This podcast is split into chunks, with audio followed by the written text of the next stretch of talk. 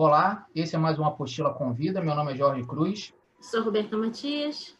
E na nossa série de programas sobre a Mostra de Cinemas do Brasil, é, na nossa cobertura de especial da mostra, a gente recebe hoje a Paola Barreto, ela que é diretora do Cine Fantasma, Assombrações dos Cinemas de Rua, um curta de 2013 que está sendo exibido até o dia 31 de dezembro. Se você é, tá ouvindo esse programa a tempo, é só entrar no mostrasdocinemadobrasil.com.br, dentro do programa Mulheres Gravando. Então, é, queria agradecer a presença da, da Paola, é, disponibilizar aí seu tempo para poder falar sobre o filme, sobre o projeto que, que vem a partir dele. Né, o Cine Fantasma é, são vídeo intervenções urbanas que ocupam espaços públicos ao ar livre. Então, é, se você ainda não assistiu curta, é, a gente até recomenda que você assista lá na Mostra Cinema do Brasil volte para assistir a entrevista. Então, Roberta, é, obrigado também pela, por dividir o espaço com a gente. Queria que você começasse falando aí é, sobre o filme, né? Você tem texto da Roberta lá no site sobre o Cine Fantasma e a gente começasse aí o nosso papo. Muito obrigado. É, boa tarde, boa tarde, Paola. É, obrigada por estar aqui com a gente para bater um papo. É, na verdade, eu queria que você começasse um pouco, né? É, eu não gosto muito de dar spoiler do filme para quem vai escutar, e que a ideia é que seja, esse seja um conteúdo a mais para a pessoa poder ver antes ou depois, né? Assim, então, eu queria que você fizesse mesmo uma se apresentasse né, é, para gente, da maneira como você preferir, que a gente também deixa que as pessoas se apresentem da maneira como elas é, preferem se apresentar, e, e falasse um pouco de como foi a ideia inicial do projeto, né, de como ele se formou, como foi a formação do coletivo, é, e como é que vocês começaram um, naquele embrião ali de projeto, como é que vocês começaram a atuar, o é, que, que, que é, motivou né, esse, esse início de projeto. Então, é isso, Bruna. Obrigada, Jorge. Obrigada, Roberta. Feliz de estar aqui com vocês, podendo falar um pouquinho do Cine Fantasma. Bom, meu nome é Paula Barreto, eu também sou conhecida como Doutor Fantasma, muito a partir desse projeto do Cine Fantasma. É, na verdade, esse um, trabalho que, enfim, está participando da mostra como um curta-metragem, ele é um registro de uma série de intervenções que a gente fez em 2013, no início de 2013, foi dentro do contexto da Mostra do Filme Livre, que é um festival de cinema organizado pelo Guilherme Whittaker, e na época, Guilherme, uh, enfim, a gente se conhece há muitos anos e tal, e ele perguntou se eu não tinha um filme para inscrever na mostra. E eu falei, ah, não faço mais cinema. E a gente entrou numa conversa se o cinema acabou, o cinema não acabou, o cinema morreu, o cinema não morreu. E, uh, e eu tinha, na época, uma inquietação bem, bem grande, assim, de perceber uma série de salas de cinema fechadas, salas de cinema onde eu havia me formado na minha cinefilia, né? Eu fiz faculdade de cinema no Rio, na UF, então, muitos dos cinemas da minha juventude fechados, alguns transformados em igrejas, outros em estacionamento, farmácia. E aí eu já vinha trabalhando, já tinha um tempo com algumas práticas de cinema expandido, videoprojeções em superfícies não planas, enfim, videomapping, algumas experimentações é, também com circuito de vídeo. Então, tinha um desejo também de repensar essas formas audiovisuais fora das salas, mas ao mesmo tempo em diálogo com essas salas se fantasmagorizando, desaparecendo e tal. E aí, enfim, aí o embrião começou com o Guilherme mesmo, com essa, esse convite do Guilherme, e aí a gente começando a fazer brainstorming, e aí a gente fez um projeto, a gente conseguiu uma verba, a gente ganhou um prêmio que chamava Coletiva Ideia. Eu acho que só teve uma edição desse prêmio. E aí, com a, a verba desse prêmio, a gente conseguiu alugar um projetor com muita potência, a gente conseguiu montar uma picape com uma estrutura para acomodar esse projetor e a gente conseguiu, então, realizar um cortejo, que era essa a ideia. Porque se o projeto ele tem uma um aspecto que está muito ligado à questão da projeção mesmo, da imagem, né, dessa relação com o cinema, ele também tem um diálogo muito forte com, com a rua e com a presença do, dos corpos na rua e com a gente ocupar a rua com, com arte, com imagem, com projeção e uh, com uma espécie de festejo também. Então tinha uma ideia também da gente fazer um, é um cortejo fúnebre festivo, carnavalesco.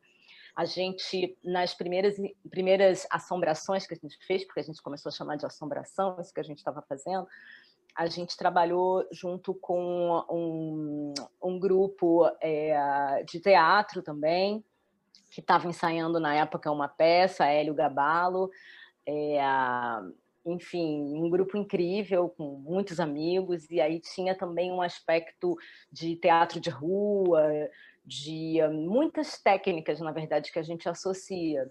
A gente tinha uma pessoa com um microfone entrevistando as pessoas na rua, então também tinha um pouco de uma paródia desses programas de atualidades, estamos online, estamos no ar, e a gente estava fazendo isso em 2013, uma época que é, a gente não tinha essa disseminação das lives, assim como a gente tem hoje, né? De algum modo, a gente está fazendo um streaming da rua, numa projeção ao ar livre, tinha um caráter assim bem inaugural, parecia para nós, pelo menos o que a gente estava fazendo, tinha uma, uma espécie de ineditismo, assim, né? Quando a gente começou a fazer isso no começo de 2013. Então, foi basicamente assim que começou, de um convite para participar de um festival de cinema, de uma constatação de que os cinemas estão fechando, de um desejo de trabalhar com o cinema também num sentido expandido e de uma vontade de estar na rua, assim, contra essas lógicas do medo, da insegurança, né, do que parte dessas lógicas é o que faz com que os cinemas se fechem, né, e vão para dentro dos shoppings, um pouco dessa lógica privatista da rua, né? enfim, excludente. É, embora é, a gente tenha um aspecto que está muito ligado às salas de cinema e a história das salas de cinema e as memórias relacionadas aos filmes e as projeções, é um projeto que está em diálogo direto com questões relacionadas à ocupação do espaço público, à gentrificação dos espaços urbanos, a quem tem direito à rua, a quais são os fenômenos de reurbanização dos espaços que fazem com que os cinemas sejam retirados daí, com que a própria noção de diversão na rua seja visto como algo perigoso e aí os cinemas precisam ir para dentro dos shoppings por uma questão de segurança, enfim. Então, a gente estava, na verdade, dialogando com, com um espectro amplo assim, de questões no, nesse começo do projeto, desde o início. Agora, eu acho muito interessante que você falou que, que é, começaram a, a, fazer em 2013, que é justamente o início da, da, da mídia alternativa e a, a, a, me parece que o, o processo que vocês usam de captação é muito parecido com o processo é, de algumas é, mídias alternativas é, durante manifestações ou, ou né, é, uhum. reivindicações por alguma coisa. E uma das coisas que você chega lá a anunciar no, no finalzinho que vocês, vocês chegam, né, enquanto, enquanto é, coletivo, a anunciar no finalzinho do filme é que existe um caráter político no filme, né, que é esse de ocupação e de que talvez é, as nossas manifestações políticas ou contrárias a algo, elas precisem também se modificar para poder ganhar um pouco de espaço, né? já que está tudo tão difícil. E é, é muito interessante justamente que esse seu filme venha a ser resgatado nesse momento específico que estamos todos passando, né? É, e que eu acho que, mais do que nunca, essas memórias precisam ser evocadas, né? a gente precisa saber, a gente precisa lembrar e a gente precisa falar o que aconteceu, é necessário. É, então, eu fiquei muito pensando nisso quando eu, quando eu vi o filme, de como ele é, é, é ele é revisto sob essa ótica é, que estamos vivendo, ele traz mais ainda essa força, né? E, e, e, e calhou de da gente estar nessa discussão é, levantada essa semana pelo documentário do Emicida, mas que já vinha é, é, há alguns anos na crítica cinematográfica e no meio, de quão político ou o quanto a política é importante é, no cinema e quais caracteres você, quais caracteres você precisa é, fazer para analisar um filme, né? Qual, qual é a validade do filme? Bom, isso para mim não é uma questão, porque para mim arte é política, né? Não é, é indissociável. É um, é um posicionamento perante a, a, algumas questões. Mas é, essa semana vem muito forte, assim, em, em, em vários meios, e por conta assim, do, do documentário do MC, é uma questão de forma e conteúdo. É... Mas eu queria que você falasse um pouco mais sobre isso, sobre a, a, a ação de vocês, a performance, a, a, uhum. a, a vídeo, arte, mas com esse caráter político que vocês ali anunciam no final, né? Tem um debate ali no, no final do filme sobre isso. É, então, é, a gente começou o projeto em março, né? E, uh, e uh, ele acabou tendo uma repercussão talvez maior até do que a gente estava esperando. A gente fez, como eu falei, tinha essa ideia desse desfile fúnebre, né? desse meio carnaval de rua, porque tinha sido em março, acho que a gente fez isso, a gente começou os ensaios e a pesquisa tudo nesse período até do carnaval mesmo. Mas logo depois, enfim, 2013, né, as jornadas de junho, toda essa essa questão da gente ocupar as ruas com manifestação, com reivindicação, ela veio muito forte. E a gente estava na rua com um projetor, porque a gente fez isso em março. Depois, logo depois, teve um festival Baixo Centro em São Paulo, e a gente foi para São Paulo, fazendo o Festival Baixo Centro também. Lá a gente não tinha uma estrutura com patrocínio e tudo, mas a gente montou um triciclo, e aí a gente foi para o centro de São Paulo, e aí a gente fez as projeções, e aí a gente estava em diálogo ali com população em situação de rua, tinham colegas que estavam fazendo ações debaixo do Minhocão também, então um debate muito forte sobre direito à cidade, aí a gente ainda estava no debate de não vai ter Copa, né? Então, é, na verdade, a questão específica da sala de cinema, ela começou a se estilhaçar já ali.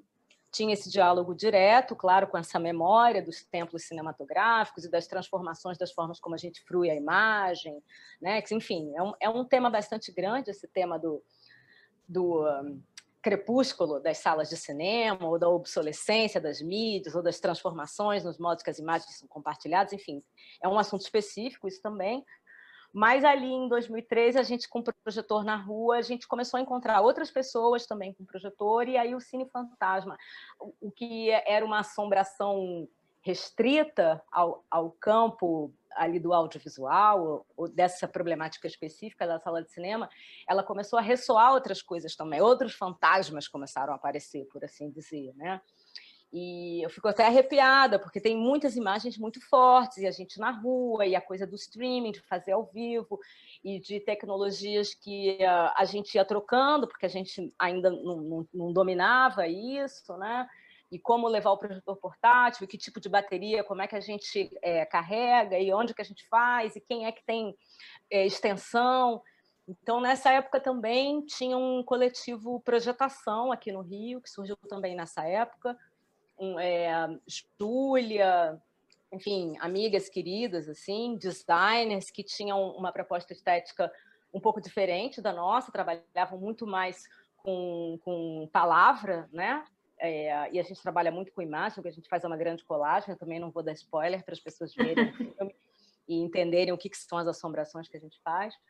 Mas aí a gente começou a expandir um pouco a nossa, a nossa atuação, não apenas relacionar os fantasmas das salas fechadas, mas a gente fez, junto com projetação, é, uma ação no prédio do DOPS, ali. Hum. Então, sempre relacionando com a memória, a memória dos espaços, a memória de espaços que estão sofrendo algum processo de apagamento ou de esquecimento, isso que você falou agora, né, da importância da gente lembrar, da gente não esquecer, da gente saber de onde a gente veio, do que, que aconteceu, né? então lutar contra, o, contra os apagamentos. Uma ação que estava sendo promovida, se não me engano, pelo, não sei se era o grupo Tortura Nunca Mais, mas era uma ação que estava sendo é, realizada porque tinha um debate do que iria ser feito do prédio do DOPS, se ia ser feito um museu da polícia ou uma memória aos desaparecidos, né? Então, um espaço em disputa, então questões relacionadas à memória em disputa, memória, história, arquivo, né? É, monumento, significância de espaços é, edifícios né, simbólicos e tradicionais dentro do, da, da cidade, quem reocupa esses espaços, ressignifica esses espaços, como musear esses espaços ou transformar esses espaços em espaços né, de, de um, enfim, de reverência a um pensamento, a uma história, a um acontecimento, né? monumentaliza ou não monumentaliza, enfim, uma, uma discussão ampla a gente fez uma ação no prédio do DOPS, a gente fez uma ação, lá foi junto com projetação, dentro desse evento maior. A gente fez uma ação também que foi muito forte e que também ajudou a redirecionar o trabalho, que foi na aldeia Maracanã, na época aldeia Maracanã, essa área de manejo indígena próxima né, ao, ao Maracanã, que um, Sérgio Cabral havia cedido para ser transformado num shopping center na, naquela fase do, do Rio de Janeiro e uh, muitas pessoas ocupando, né? É, indígenas de diversas etnias ali, é, Zé Guajajara, o cacique da aldeia, e aí a gente foi para lá uma vez, numa vigília, a gente ia para lá com um projetor, com um computador, a gente fez uma pagelança, uma fogueira, enfim, tem registro, depois eu posso compartilhar com vocês. A gente tem o Flickr, né? registros dessas ações. E aí essa essa da aldeia Maracanã foi bem forte, porque aí essa esse aspecto todo que a gente já falou aqui, né, o aspecto político do trabalho de memória, do trabalho de história, do trabalho de arquivo, ele ali juntou também de uma maneira muito potente com o ritual, o ritual de invocação, o ritual de fazer aparecer, o ritual de não deixar sumir, o ritual realmente de presentificar que eu fico arrepiada de novo, que no início do, do projeto tinha um caráter muito festivo, brincalhão, dessa coisa do clown, né? da trupe mambembe, circense, do Doutor Fantasma, meio charlatão na rua da Lanterna Mágica, e de repente era tudo verdade, não era charlatão coisa nenhuma, a gente estava realmente trazendo os fantasmas ali. E aí a ficha caiu, assim, e aí, e aí eu, eu enfim, comecei a entender outras dimensões desse trabalho, assim, mais relacionadas com uma ligação com o invisível mesmo, uhum. com o que não está manifesto, mas a gente pode fazer manifestar a partir do momento em que tem um grupo de pessoas unidas ali para fazer a coisa aparecer. Então, acho que de 2013 é um pouco isso que eu posso falar. Assim, a gente fez no Ceará também, foi muito lindo, também foi em 2013. A gente foi para lá para a abertura do, do mestrado em artes lá, da Federal do Ceará, então a gente tinha um convite, tinha uma estrutura também com projetor, tudo isso para fazer em grande escala. E lá a gente foi para uma praça também, um espaço que tinha uma sala de cinema, o Cinema São Luís, eu esqueci o nome da praça agora, o cinema fechado também e uma praça muito degradada, assim, com muita gente em situação de rua, algumas pessoas, é, enfim, consumindo crack mesmo, um lugar difícil, assim, né? E que até havia um certo receio da instituição lá de da gente ir para esse espaço, convidar pessoas, fazer um evento da universidade nesse lugar de noite, e aí queriam que a gente levasse segurança, e aí eu falei, cara, se, se eu for levar segurança, eu, eu fali, eu fui à falência, assim, não é sobre isso, é sobre a gente ir enfrentar, enfrentar, porque assim, as pessoas moram nesse lugar, né? As pessoas estão nessa situação. Se a gente vai fazer uma ação na rua, a gente vai fazer uma ação na rua. A gente vai fazer uma ação na rua com segurança, né? Não faz sentido. E, uh, e foi muito forte, foi uma das ações mais fortes, porque a gente foi, era um grupo de mais ou menos umas 30 pessoas. O nosso grupo, o coletivo que a gente formou lá, só eu que fui do Rio, então tem um pouco essa característica. Em outros lugares a gente monta coletivos com as pessoas do lugar. Então, lá tinha uma estudante de jornalismo, uma estudante de cinema, uma estudante de história, uma estudante de teatro. A gente montou um grupo com o pessoal da graduação, que cada um numa função ali, contemplando essas facetas do projeto, a gente fez uma pesquisa prévia e tal, e foi todo mundo para a rua, com esse espírito da brincadeira também, porque tem um caráter lúdico que a gente nunca perde, assim, não, não tem um aspecto solene, apesar de haver solenidade também, mas tem essa dimensão da brincadeira lúdica também, e foi incrível, assim, no final, assim, todo mundo muito emocionado, aí as pessoas da rua pararam para olhar, pararam para conversar, tinha um sujeito da rua que viu um trecho de um filme que a gente exibiu do Bruce Lee, e o cara falou toda a vida do Bruce Lee, que a gente não conhecia, então a gente tomou uma aula de um sujeito que estava sentado no banco da praça. Então, assim, muita, muita coisa forte realmente, assim, de, poder estabelecer um laço né? Uma coisa bem mágica, assim mesmo, né? Então, 2013 foi assim.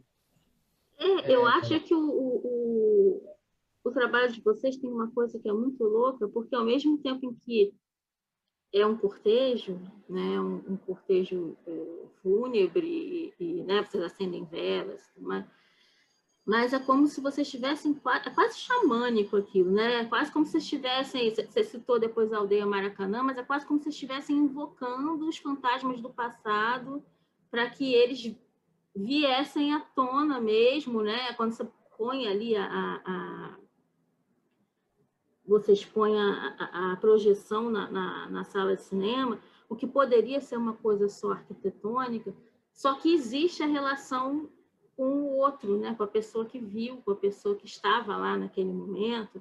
E aí eu acho incrível que, que não sabia que o projeto tinha caminhado por, por esse outro viés né? De, de, de, trabalhar com essas questões da aldeia Maracanã e tal, porque é isso, quando você vê, quando, quando, quando eu até hoje, hoje fiz um, conversei com o Jorge sobre isso, e hoje fiz um post sobre isso, porque foi uma coisa muito impactante, porque naquela projeção eu me lembrei da minha primeira sessão de cinema. Uma, uma das projeções de você, eu voltei e voltou assim, parece que o negócio, é, é, a memória foi resgatada de tal forma que é uma coisa impressionante, assim, é, não, não tem... E imagino é. que com questões, outras questões, é, deva ser assim também. E por isso que eu acho que, que esse tipo de, de, de, de, intervenção artística, né, é, que muito se, se, se,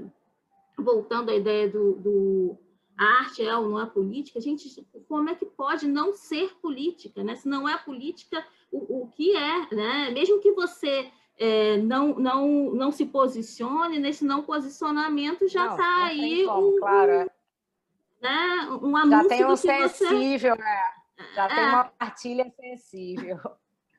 É, não, é, é interessante porque, por ter acontecido em 2013, a gente também viveu um auge de, da rede social como é, ferramenta de mobilização, né? Antes de virar uma ferramenta de disseminação de notícias, às vezes, geralmente falsas. Né? O exemplo é que a, a gente usava as hashtags para se informar sobre determinadas coisas e hoje a gente faz para divulgar Sim. o que a gente está falando. A gente uhum. não faz mais isso. Então, é, muita coisa a, a Paula até já antecipou, mas é, eu queria perguntar é, os desdobramentos a partir desse daquele ano, assim, porque foi um uhum. ano que a gente, a gente, criou várias conexões e rompimentos entre, entre nós, né, como sociedade, entre família, entre amigos. Então, é, queria que você falasse o que, que, o que, que ficou, outras coisas que se desenvolveram a partir daí, é, outras iniciativas que talvez surgiram em, em outros espaços, é, inspirados no, no, no, Cine Fantasma? Como que foi esse, esse desdobramento, além desse que você já, já, já contou para a gente? E, uhum. e o que, que ficou desse, desse período em que a gente, é, so, acho que soube usar melhor as, as, ferramentas que a gente tinha de, de nos conectar aí pela, pelas redes é, em comparação com hoje? É, essa é verdade, né? A gente usava muito o Facebook, enfim, a gente ainda tem uma página do Cine Fantasma lá no Facebook, ela não está muito ativa, mas mas ela ainda ficou ativa uns dois, três anos. O Facebook ainda era uma ferramenta onde a gente fazia as convocações para as, para as assombrações, onde a gente perguntava sobre memórias. Então, isso, por exemplo, que Roberta falou, da emoção de lembrar de uma sala de cinema. Então, a gente fazia muita pesquisa ali, que a gente começou a ter, acho que tem, sei lá, 3 mil ou mais de 3 mil pessoas que seguem. Então, a gente... É, jogava lá perguntas, assim, né? A gente foi é, convidado para ir para um festival Sesc, Mostra Sesc é, da Serra Fluminense. Então, a gente começou a fazer uma pesquisa de, dos cinemas de Petrópolis, de Teresópolis e de Nova Friburgo. E aí as redes eram um canal realmente para a gente trocar ideia, formar aquela comunidade, aí a gente criava o evento, aí as pessoas compartilhavam, às vezes tinha gente que botava foto de a pessoa criança no cinema, ou compartilhava memórias, né? trazia coisas, e aí a gente ia fazendo essa grande colagem, usando, a gente usou muito o Facebook, assim. Depois a gente fez um blog também, no Blogspot, e aí lá a gente começou a juntar, a gente fazia muita pesquisa na internet, e aí a gente começou a descobrir que tem já um, um, um como se fala, um nicho de, uh, de pessoas aficionados, né, das salas de cinema. Sim, então existe já esse desejo, essa nostalgia. Eu acho que está muito relacionado aquilo de colecionar as revistas também, né, saber o, a, a é, qual filme passou em qual lugar, um pouco desse grupo de colecionadores, assim, que também, de algum modo, estavam órfãos dessas salas, perdendo espaço, né? e tudo sendo transformado meio com os kinoplex, ou os multiplex, que são salas que não têm a alma dessas salas, mas que a gente chama pelo nome e tal. Foi na rede dos cinemas também, foi uma coisa que ainda acontecia, aconteceu bastante, a gente fez uma compilação disso tudo, trocando com algumas dessas pessoas e tal. Mas é, acho que com, com esse caminho aí, depois da aldeia Maracanã, e com essa dimensão que, que acendeu de uma forma muito concreta essa relação do material com o imaterial e da memória realmente como um, uma matéria é, com poderes feiticeiros, assim, aí eu eu, eu sou a pessoa que leva muito para frente o Cine Fantasma, assim, né? Muitas vezes me chamavam para entrevista, tudo, e eu falava, não, eu sou doutor Fantasma, eu sou doutor Fantasma porque eu não, eu não me coloco nesse lugar de diretor, assim, da coisa. Vocês me apresentaram aqui com diretor, aí eu, beleza, tudo bem, sim, mas eu me sinto muito mais como uma catalisadora, assim, eu vou catalisando, eu trago uma coisa. Se tiver gente com memória, com lembrança, com vontade de fazer aparecer, coisa acontece. Se não tiver, não tem. Então eu fico, eu penso muito assim, eu eu tô aqui assim como gasol, com a gasolina, mas tem a faísca tem que chegar, assim. Então, em 2014 eu comecei a fazer um doutorado. É, na verdade, eu já começado a fazer antes, mas em 2014 eu viajei para uma parte do doutorado. E uh, eu, eu fui para a Europa, eu até fiz umas assombrações do Cine Fantasma lá, eu fiz em Roma, lá no cinema do Pasolini, que também era um cinema que foi incrível, sensacional. Fiz num outro cinema em Berlim também, um cinema que estava fechado e tal. Mas eu comecei a investir bastante nessa nessa vertente dessa mídia mágica, dessa mídia mística, dessa mídia médium, desse espaço de invocação através das projeções e tal. E aí, quando uh, eu, eu, nesse momento, a interação com as redes parou um pouco e eu fiquei meio chocando, gestando outras possibilidades para isso, assim, né? que estavam aí mais relacionadas com o processo também de mergulho nesse doutoramento e tal. E aí ah, eu já tinha feito algumas ideias de ritual com projeção, enfim, muito alimentadas pela experiência da aldeia Maracanã, mas aí eu já estava fazendo umas coisas com com interação também, uma colher de pau que tinha um circuito integrado nela, que quando eu mexia num caldeirão, eu, enfim, disparava uns sons, umas coisas assim que não, não é muito o, o tema aqui da nossa conversa, mas a, a, fantasmagoria do cine fantasma ela foi se diluindo nessas outras práticas, todas muito relacionadas a essa pagelança das imagens, por assim dizer.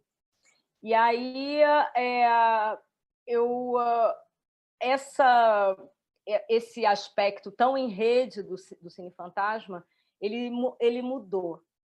Né? E eu acho que ele muda com várias coisas também. Assim, o, o Facebook hoje não é a plataforma de interação para nós que era, né? Hoje a gente interage muito mais através do Instagram e tal, né? Então, não tem mais a página do, do, do Cine Fantasma tá lá, as pessoas às vezes escrevem. Eu não tenho mais uma conta pessoal do, do Face, eu, eu tirei a minha conta na época das eleições. Então, eu acho que a gente teve uma série de, de questões políticas também que foram acontecendo no, no país, e aí eu acho que, como você mesmo falou, é, a projeção na rua, ela explodiu de uma forma muito potente. Assim, o coletivo Projetação começou a fazer muita coisa, sim, na época da, da campanha eleitoral, não só o Projetação, mas vários coletivos, e essa chamada de quem tem um projetor, a gente compartilha conteúdo, então as charges do Latuf iam, né? É, depois, quando a gente perdeu Marielle, muitas projeções, eu fiz projetação, eu, aí eu já estava morando em Salvador, que eu sou professora lá atualmente, a gente fez projetação da, de Marielle no, no prédio da universidade lá. Então, o, o que eu posso dizer é que parece que se estilhaçou em muitos pedaços, assim, aquela ideia inicial. Então, para mim, como mãe da coisa ali, é, ela ganhou outros aspectos que se desdobram em instalações, em trabalhos autorais de, de, minha pesquisa e que eu continuo trabalhando, se der tempo eu posso falar um pouquinho, porque é, quando eu chego na Bahia, terra dos orixás, isso ganha uma, uma outra cor, e aí com o trabalho com os alunos lá, a gente vai para um outro lugar muito interessante, que é onde a gente está pesquisando hoje, mas, ao mesmo tempo, a gente vê as projeções explodirem, e vocês devem ter visto, a coisa de uma ou duas semanas atrás, teve uma projeção sensacional do povo Yanomami e um outro povo que fizeram uma demarcação é, do, do, do, prédio lá, né, do Planalto Central lá, com uma série de ilustrações ali nas torres do, do Congresso, assim. Então, eu vejo eu vejo essa potência estilhaçada da projeção na rua, assim, e algo que não era tão presente e que hoje em dia faz parte das manifestações, né? com laser, tem outras possibilidades até técnicas mais acessíveis hoje em dia, tem VG Suave, tem Projetemos, tem muita coisa incrível e que está nesse debate da rua mesmo, não está é, ancorado somente na ideia do, do fim da sala de cinema, né? A sala de cinema se estilhaçou, ela está em toda parte e ela serve para nos conectar com as nossas memórias, assim, basicamente isso, eu acho que isso ficou, né?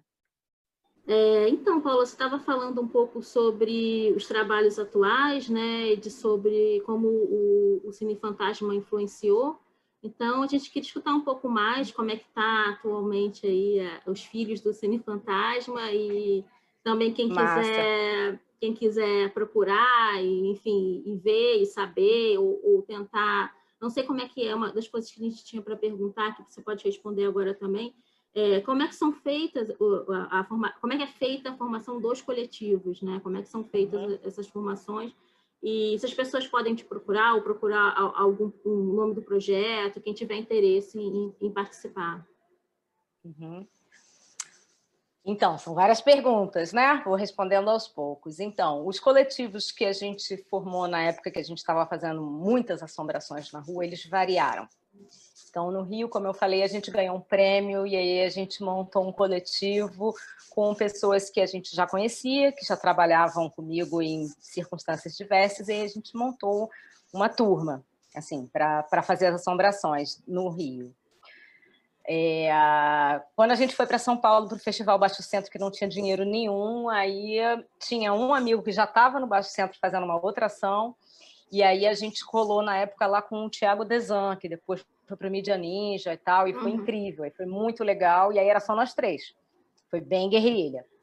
Depois, quando a gente foi para esse do Ceará, que eu comentei já com vocês, a gente fez uma ação junto com a universidade, então tinha um grupo de estudantes da universidade que participaram do trabalho como uma atividade, enfim, e, uh, e colaram com a gente e compuseram esse coletivo Fantasma do Ceará.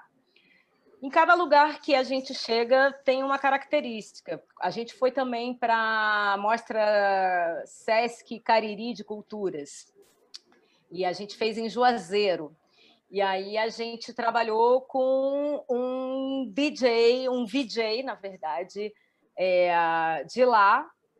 E, uh, e aí a gente, ao invés de montar numa picape, a gente trabalhou em cima de um carrinho desses puxado por um jegue. Aí a gente era o VJEG. Então também tinha essa ideia de cada lugar é, ter a, a, característica do próprio lugar, assim, para fazer. E tem algumas pessoas que são mais próximas, que são parceiros meus de muitos trabalhos, de pesquisa e tudo, que às vezes estão comigo. A gente fez um, um desdobramento do trabalho no, em BH, no BH Eletrônica, a gente fez uma projeção que começava na praça, trabalhando com as árvores, porque eu tenho um trabalho com as plantas também. E depois a gente desceu e, e terminou a nossa ação no Cine Patê. Aí a gente trabalhou com um, um VJ de lá maravilhoso, que é o Homem Gaiola, que na época ele estava começando ainda, agora ele é um dos maiores VJs assim, que a gente tem aqui no Brasil. E foi um grande prazer. Então, através dessas itinerâncias, eu conheci muita gente que trabalha com isso também. E aí tem essa ideia de quando chegar no lugar, chega, pede licença para quem é do lugar, chama quem é do lugar para colar. E como a gente tem essa essa abertura para agregar mesmo, a gente, enfim, a gente quer chegar para ouvir história, né? As pessoas gostam de contar história, as pessoas se abrem. E, e o cinema ele ativa uma memória muito afetiva, assim, a primeira vez que eu eu lembro a primeira vez que eu fui ao cinema com meu pai, aí, né, você fala que você vê a imagem, as pessoas às vezes elas querem falar, elas vêm e querem se abrir. Então, tem esse aspecto que é um pouco, eu lembrei agora do Coutinho, né, o nosso documentarista que já já se foi, mas que falava isso do, de como as pessoas gostam também de ser ouvidas, assim. Então, de algum modo, o projeto ele provocou uma empatia que permitiu que a gente ativasse é, pessoas nos lugares para trabalhar junto com a gente, porque se a gente chega num lugar que a gente não conhece, a gente precisa das pessoas do lugar do local para ativar a memória. Não tem como ativar uma memória que eu não tenho, né? Uhum. É, então, a gente depois começou a, a receber, através do, do, Facebook, na verdade, perguntas. Ah, como é que eu faço? Às vezes, a gente tentaram nos contratar também para ações, assim. E aí eu ficava um pouco sem jeito, porque eu não via aquilo como uma prestação de serviços, assim, né? Então, aconteceu de nos contratarem, e aí eu, eu não me sentia vontade para ir, mas alguém do grupo que já tinha colado com a gente, que aí a gente tinha trocas de e-mails e tal, foi. E aí vai, que aí vai, assim, né? Mas não, não tinha muito essa ideia de ser um, um serviço que a gente oferece, sabe? Como outros podem ser. não estou dizendo isso para julgar ninguém, mas é só para dizer o que estava me motivando fazendo aquilo, né? Mas aí, eu acho que quando a gente teve essa explosão desses coletivos, todos que começam a fazer, o Projetação, por exemplo, eles tinham uma época um manual online de como é que você faz. Tem uma amiga muito querida em São Paulo, a Denise Agassi, que é uma artista, e que ela fez uma época uma oficina de como montar um projetor caseiro. Então, você usando um celular, uma lente, você usa uma caixa, e aí você consegue fazer um projetor. Então, tinha um pouco essa ideia também do vai lá e faz, não precisa de mim, precisa, sabe? A memória é sua, você tem a memória, arruma um projetor, né? um projetor, claro, um projetor bom, potente, para a gente fazer uma ação como a ação que a gente fez, que está registrada no, no curta, né? A gente teve que alugar e a gente tinha grana para alugar. Mas a gente já fez ação sem ter um bom projetor e a gente fez do mesmo jeito, assim, né? Então, eu acho que tinha é, eu comecei a falar muito para as pessoas assim, que aí vai, arruma, arruma alguém, tem alguém que tem um projetor, tem uma universidade que tem um projetor, pede emprestado. Só tem esse data show, vai com esse data show mesmo. O que importa é alguém junto, fotografa, depois puxa o contraste na foto, posta a foto. Com essa postagem da foto, você vai movimentar. Então, eu acho que, que essa, essa, o desejo da coisa, né?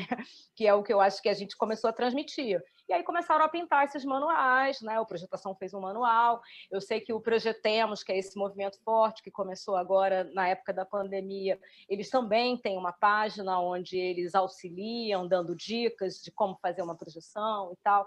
Então, eu acho que, que é possível encontrar muitas dessas dicas aí, e uh, sem, sem problema, assim, mas a, a, gente não, não é muito um serviço e, um, e, na verdade, a gente não existe também. A gente se junta, faz ação e cada um vai. A gente não, não é, é, é, é o coletivo fantasma, é um coletivo fantasma mesmo, assim. E aí tem o doutor fantasma, que sou eu. E aí eu sou o doutor fantasma, tal, então, né, quando o, o curador da mostra, Eduardo, precisou procurar alguém, me procurou, assim, né?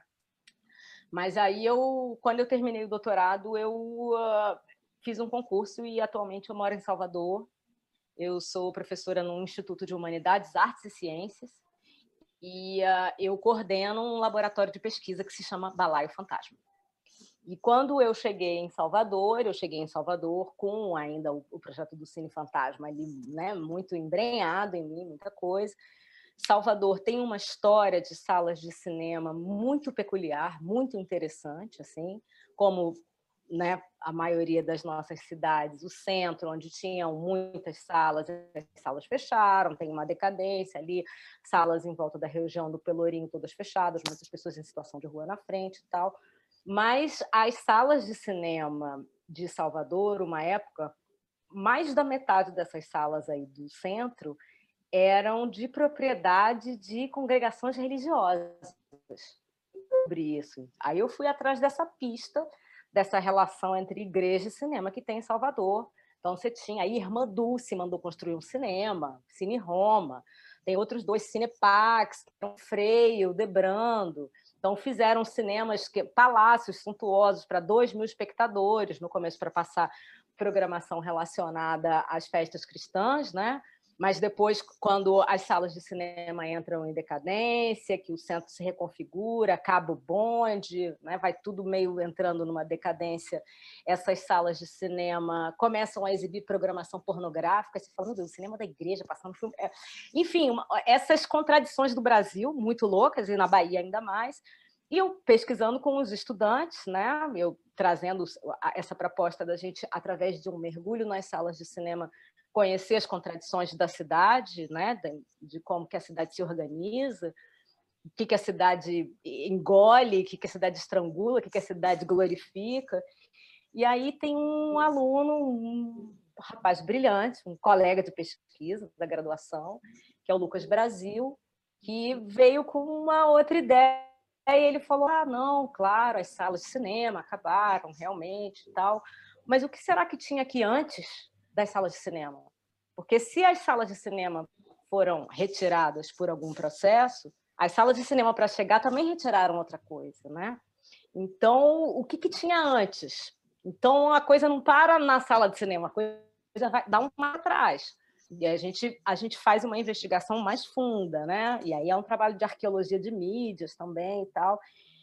E aí a gente começa a desfraudar uma pista do que a primeira sessão de cinema aconteceu no dia 4 de dezembro, que é o dia de Santa Bárbara, que é uma festa popular muito forte em Salvador, que está relacionada com festa de orixá também.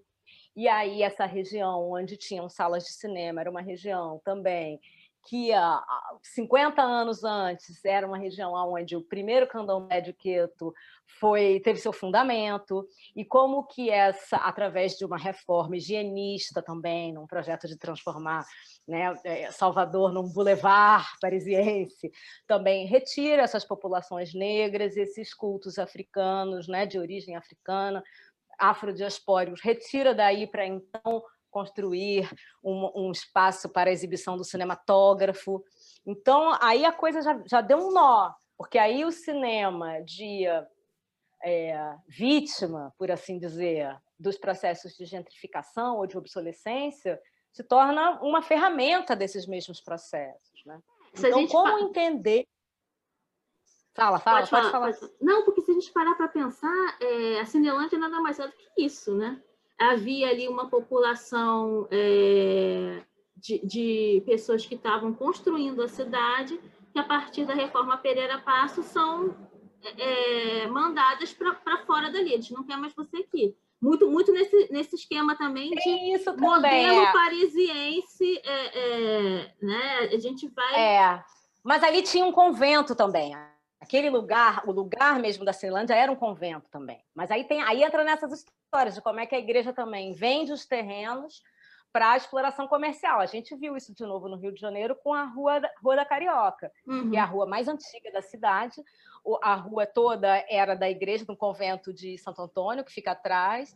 Na época do boom né, do Ike Batista, da Cidade de Espetáculo, o Banco Opportunity queria comprar tudo da rua, aí a, igreja vendeu. Então você tinha uma série de comércios assim super tradicionais de sombrinhas, de chapéus, de instrumentos musicais, coisas que, que tipo não existe mais. acontece que acontece em Salvador também, né? Que fizeram aquele que hotel, aquele hotel cinco estrelas ali no centro, né? Quer dizer, é, é... exatamente essas descaracterizações, como é que isso. E, e, aí, aí a pesquisa foi um pouco para esse lado de descobrir que o cinema se instala ali dentro de um projeto de reforma urbana que alija a população. Então, como pensar agora, então, na presença do cinema relacionada a esse mito da, da invocação, das imagens, das aparições, em aliança com o que está sendo despejado, né? E não em disputa com o que está sendo despejado. E aí deu, aí deu essa volta. Aí é um pouco agora isso que o Balaio Fantasma está trabalhando. Então, nessas conexões das imagens com a, a, nossa ancestralidade e com o que vem sendo apagado, vem sendo sistematicamente apagado. Aí foi curioso até se falar do filme do, do Emicida, né? Porque o Emicida traz muita coisa. Eu assisti o filme do Emicida com o meu filho, meu filho se formou hoje, eu pedi para a gente começar um pouquinho depois aqui, porque tinha a cerimônia dele de formatura online, e ele tem 18 anos, né, vai fazer o Enem, e a gente viu o filme do Emicida juntos, e aí ele, ô mãe, Lélia Gonzalez, tal, você conhecia? Então você fica vendo né, que a pessoa termina uma formação e não, não ouvia, não conhece né, coisas importantes pra, da nossa formação. Assim. Então eu acho que agora a, a chave da fantasmagoria e os fantasmas que que a gente está trabalhando no Balaio Fantasma estão muito relacionados com a nossa reconexão com essa memória que, por uma série de violências coloniais mesmo, porque o nome é esse, foram sendo apagadas. Né? E como pensar o cinema não como agente dessa colonialidade, mas como aliado na, nas formas de produzir aparições potentes né? E que façam justiça à nossa história. É bem interessante assim como, como as pesquisas caminham e, e, essas aberturas, né, que vão acontecendo a partir do tempo. Eu acho que é uma conversa que a gente tem aqui é, com, com, com outros convidados e entre nós mesmos, de como essas respostas ao colonialismo de uns seis, sete anos para cá é, e até por, pelas contingências é, é, do continente latino-americano, como essas coisas vieram é, gritar mesmo. É, os fantasmas, os fantasmas estão aí, né? É, porque eles são reiteradamente reinventados também, né? A gente tem fantasmas uhum. muito recentes para tratar. Uhum. Então, acho que a uhum. gente chega no momento em que se dá conta de que não dá para pensar numa política de cultura nacional se a gente não, não consegue curar essas feridas que estão aí se refazendo, reconfigurando em outros é, corpos o tempo inteiro, né? É, Muito bem, fico... é, é, é, um processo de cura mesmo. É, assim, eu acho que essa palavra foi realmente bom, porque é, é assim que eu sinto mesmo, assim. E a, a gente fez duas ações em Salvador e foram muito fortes. A gente fez uma no centro, na Baixa do Sapateiro, indo até esse lugar, onde é, hoje é um, fizeram um estacionamento no lugar desse primeiro assentamento de Queto, assim, do lado da Igreja da Barroquinha. E, é uma, e essa rua de baixo tinham vários cinemas, e todos estão, é, enfim, só um deles que, que hoje é uma, é uma loja de tecidos. Ah, mas tem é uma grande, não é uma loja com... grande? É uma bem... Tem um que é uma loja grande, tem um que é o Cinepax, que é um, é um enorme, que tinha 2.300 lugares, ele fica do lado de uma ladeira, ele é da Ordem Terceira de São Francisco. Uhum. Tem um que é o Cine Jandaia, que é um muito bonito, que tem um resto de vitral só, e ele é um escombro também, é perigoso. A gente entrou, fez uma série de fotos lá na página do, do Balaio Fantasma. Eu vou te mandar o link Uhum, depois. meu sonho é entrar nesse- aí. É- é entrar ne- ness- nessas ruínas É, que tem ali no A centro de gente Salvador. entrou, a gente entrou, foi muito. Não, aí, amiga, aí é outro assunto. Dá dor de cabeça, tem gente que desmaia, passa mal. Não, claro, porque é uma energia é, é, muito É. forte, é muita coisa que convoca, não tem... É.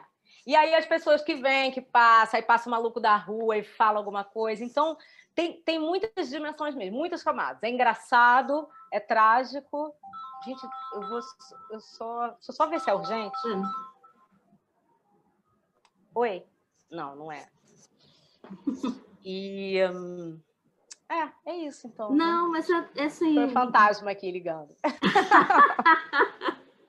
é, eu acho que eles conseguiu dar conta de, de muita coisa, né? É, essa coisa de você ir para Salvador é outra história, porque eu acho que Salvador é uma cidade que ela promove muitas sensações mesmo, corporais, né? Ah, eu acho que é, tem muita é. coisa ali.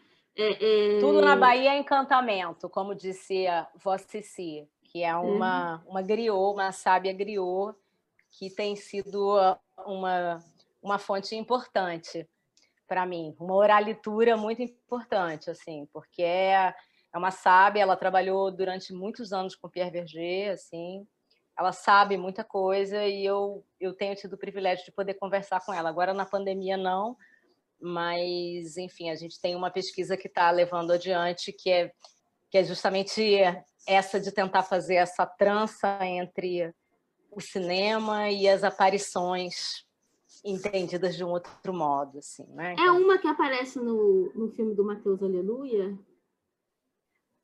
Eu não vi o filme do Mateus Aleluia, mas pode ser, porque Vó Cici é uma é Bome Cici, é, uma é. senhora, é uma, é. enfim, é uma é. anciã, ela tem 80 anos, ela é muito conhecida, se você procurar na internet, você vai achar, tem vários vídeos dela, Eu acho que é ela ela, sim. gravou um CD, ela, eu acho que ela gravou um CD até falando os oriquis, né, as histórias dos orixás e tal, ela tem um trabalho com as crianças, é uma mulher incrível, assim, muito, Ah, mas é muito que, poderosa. Que, que incrível saber que tua pesquisa ela foi é, caminhando por, por esse lado, é? sabe? Eu acho Não é? E eu acho me que nesse levou. momento. Não, nesse momento, é, é, quando eu falei do Emicida, eu falei porque a gente estava aqui numa discussão dessa coisa de forma e conteúdo e, e da importância política da, da arte, mas é, eu acho que num momento particular, esse momento específico que vivemos, com tudo que ele, que ele carrega, é, não há como não fazer algum tipo de, de manifestação política, né? É,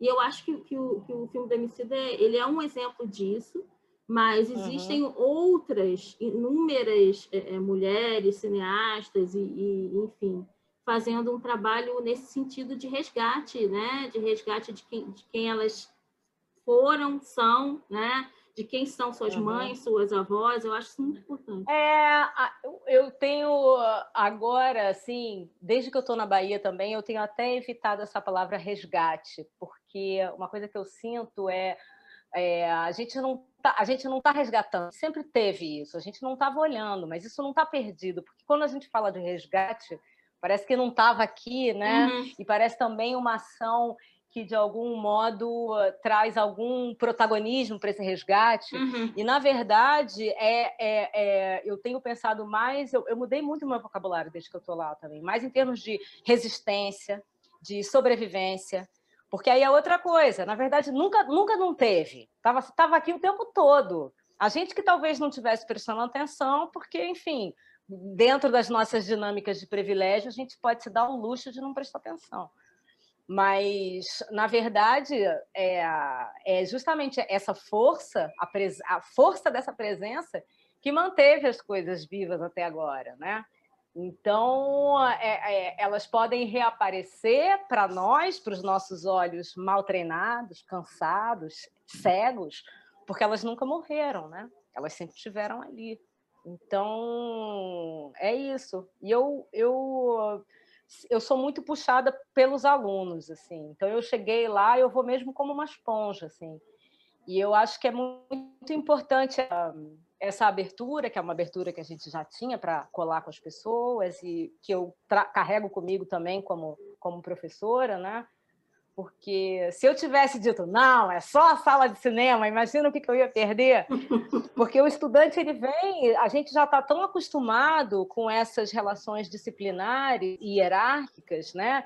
Que, pô, a professora pediu para fazer sala de cinema, eu vou falar de outra coisa aqui, ele veio todo cerimonioso, assim, será que talvez a gente poderia, quem sabe? Eu falei, claro, obrigado, bora! Assim, né? E aí depois a gente até a gente apresentou o resultado dessa pesquisa num, num congresso incrível na Dinamarca, fui eu e ele, primeira vez que ele saiu do, do país, a gente tirou uma onda na Dinamarca. E estavam todos os doutores, artistas, assim, compartilhando as coisas, e eu estava lá com meu colega da graduação, fazendo questão de dizer, não, queria da graduação, as pessoas foi uma coisa que eu acho que acabou. Teve muitas pessoas que vieram falar que ficaram felizes de ver esse tipo de relação também, né? Porque aí, aí a gente entra em outras fantasmagorias, nossos delírios de grandeza, hierarquia, opressão, tudo, tudo que vão se repetir em lugares, a gente sabe, né?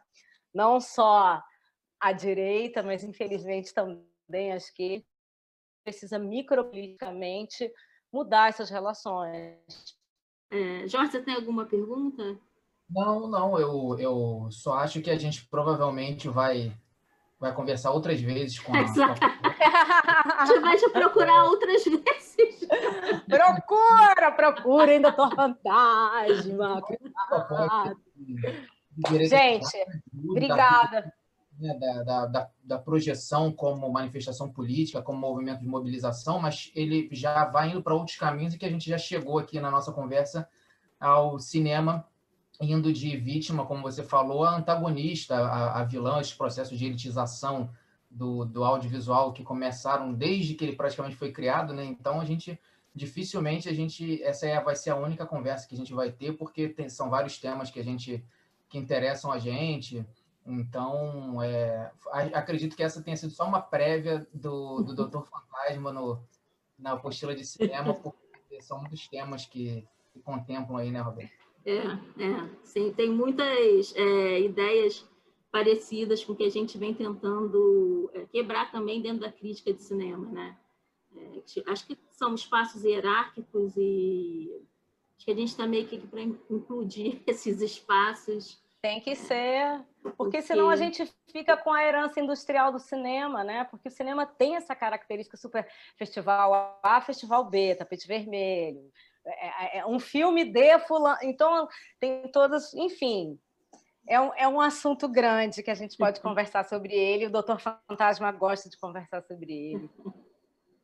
Bom, então, é Paula, muito obrigada, muito obrigada. Obrigada, gente. Assistam. Boa sorte aí para você. Assombrações de cinemas de rua lá na Mostra Cinemas do Brasil, pelo menos até 31 de, de dezembro. É, acompanhe, é, curta nossas redes sociais, se inscreva no canal se você está assistindo pelo YouTube, segue o nosso feed do, do Spotify se estiver ouvindo o podcast e acompanhe as nossas atualizações. Muito obrigado, Paola. Obrigado, Roberta. E até a próxima. Até.